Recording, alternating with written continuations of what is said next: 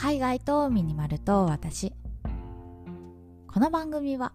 東南アジアでミニマルライフを送っているミニマリストのマーヤが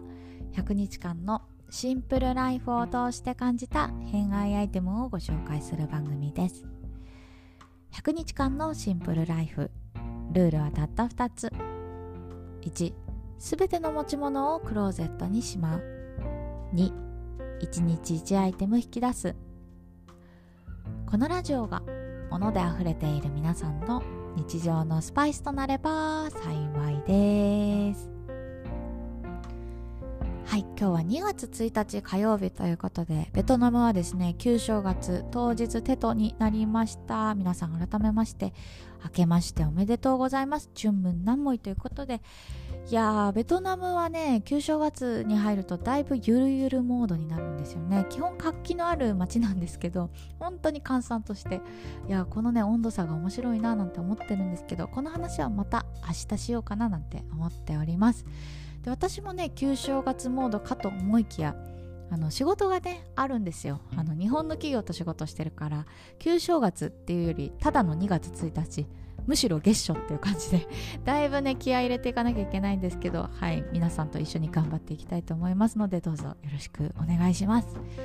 で今日はですね新企画です。私の大好きな本を紹介する回にしたいと思います。まあ記念すべき第1回目と言いますか噛んじゃったけど第1回目なんでねミニマリストにちなんだ本を紹介したいと思います。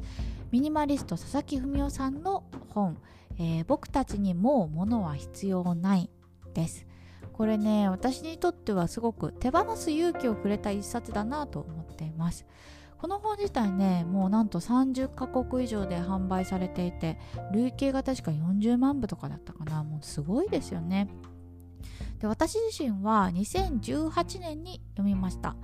であのこの本自体があのミニマリスト佐々木さんのね体験談がいろいろ書かれていて、まあ、この方自体マキシマリストの方だったんですけど徐々に物を減らす過程で学んだことを綴った本になっています。まあミニマリストの方からするとねだいぶああなるほどわかるわかるって共感を得る一冊だと思うし今なんとなくこうねときめくものに囲まれてない方からすると目から鱗の一冊なんじゃないかななんて思っております。ということで今日はそんな本「僕たちにもう物は必要ない」についてお話ししたいと思います。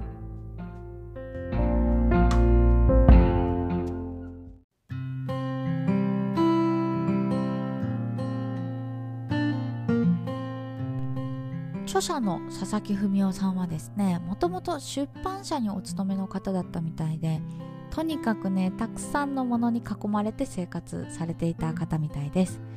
まあ出版社なのでね本はもちろんのこと趣味でレコードを集めたり DVD、CD、洋服、エトセトラっていう感じでたくさんの種類のものをたくさん持っていたみたいです、まあ、そんな佐々木さんがね、まあ、ミニマリストという生き方に出会って徐々に物を減らしていってそこで得た知見っていうのがギュッとまとまった一冊になっています。で私ねこの本を読んだ時2018年はまさにマキシマリストの時だったんですよ。でああなるほどねそんな生き方もあるんだみたいな感じでだいぶ人事で読んでたんですけど今改めて読むと本当にね共感の嵐でした。なんか tips も詰まってるしその概念ミニマリストの概念も詰まってるし本当にねこう持ち物を減らして身軽に生きるなんかそういうライフスタイルがしたいっていう方にはおすすめの一冊です。で私がねこの本を読んで特にね刺さった言葉があるので今日紹介したいなと思うんですけどそれがねミニマリスト佐々木さんが考えるミニマリストの定義ミニマリストとはということなんです。ちょっと本文を読みますね。僕が思うミニマリストはただ他人の目線だけを気にした欲しいものではなく自分が本当に必要なものが分かっている人。大切なものが何かを分かっていてそれ以外を減らす人のことだ。です。いやミニマリストってさただ物を減らせばいいっていう感じに思っている方もいるかもしれないしああ私もミニマリストになりたいみたいなあの捨てることがね目的になっている方も多いと思うんですよ。でも大切なのって自分がどんなライフスタイルをしたいかどんな生活を送りたいかっていう部分に合わせて物を減らすっていうことだと思うんですよね。で私もね最初の入り口ミニマリストの入り口は物を減らすことでした。なんか溢れ返ってて散らかってて汚いからとりあえず物を減らすかみたいなところで始まったんですけど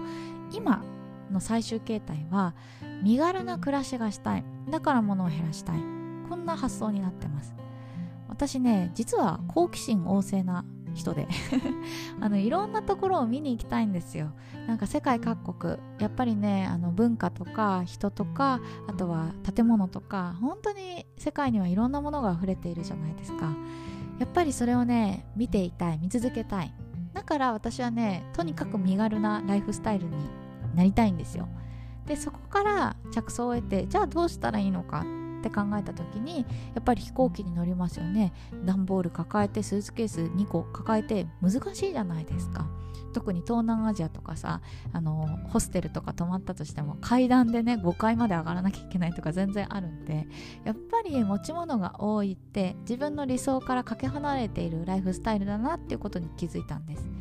でそこから今ではスーツケース1個の持ち物まで減らして、まあ、身軽な暮らしっていうのをしています。だからやっぱりねミニマリストって自分のライフスタイルを求めた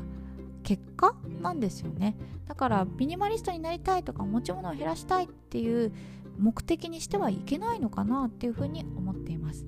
であのこの著者の佐々木さんはねもう一文書いていてミニマリストに正解はないっていうふうに言ってるんですよ。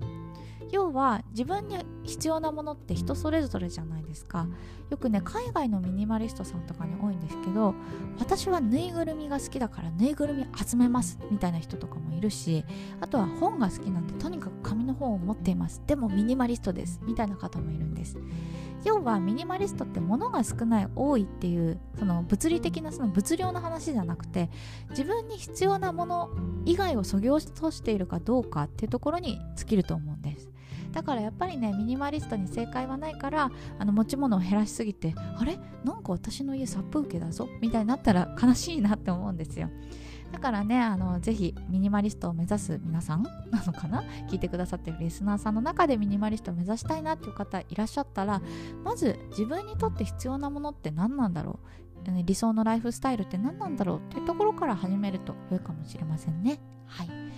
で最後にですねこの本 あの実はこうミニマリストになる tips みたいなのが書かれてて、まあ、物を捨てる時のルールみたいなのが70個ぐらい書かれてるんですよ。で私その中でもね面白かったなって思う3つのルールを紹介したいと思います。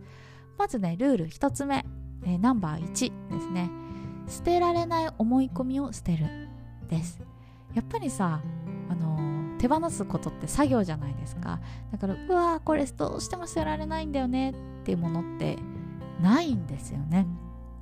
例えばお子さんにもらったアイテムとかあの知人からもらった思い出の品とかそういうものでも物理的に捨てるという作業は誰でもできる。だけど捨てられないぞっていうフィルターがかかっちゃってるんですよね。だから物を手放す時はまずそのフィルターを捨てるとこから始めましょうっていうのが佐々木さんの意見でした。これはなるほどなって思った、うん、でルール2つ目。ナンバーで言うと35個目です。あなたはプレゼントしたものを何個覚えてる？ということで、まあ、思い出の品の捨て方なんですよね。そのプレゼントしたもの私ね覚えてないんですよ。もちろんねプレゼントされたものは覚えてますよ。いついつ誰々に誕生日の時にもらったとか。あこれは送別会の時に誰々さんからいただいたとか。覚えてるんですけど自分が誰にいつ何をあげたかって覚えてませんよね。だから逆を考えるといや相手の顔が思い浮かんじゃって捨てられないんだよねって思っているものでもその相手はあなたにあげたことを覚えてないんですよっていうのが佐々木さんの言い分なんですよ。であ確かにと思って。これねついついさプレゼントだから捨てられないって思ってしまうけどやっぱりプレゼントって物をもらった時点で所有権が自分に移っているからそこはやっぱりフラットに本当に自分にとって今必要なものなのかっていうのを見極めて物をあの厳選していくのが大切だなと思いました。これは本当にね目から鱗だった。でそしてルール3つ目ナンバーで言うと53ですね。感謝の気持ちまで捨てないです。まあ、さっきお話ししたけどやっぱりね断捨離って単純作業じゃないですか。まあ言ってしまえばゴミをゴミ袋に入れる。でゴミを捨てる以上だと思うんですよ。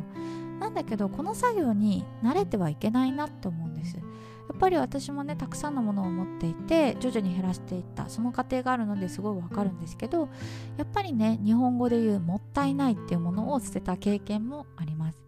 だからこそあこれは私にとっていらないものだってこう割り切って捨てる。もちろんそれは大事なんですけど今までありがとうございました。あの疲れてあの頑張ってくれてありがとうみたいなそういうねぎらいの言葉っていうのはちゃんと物にもかけてさよならすることが大切だなと思っています。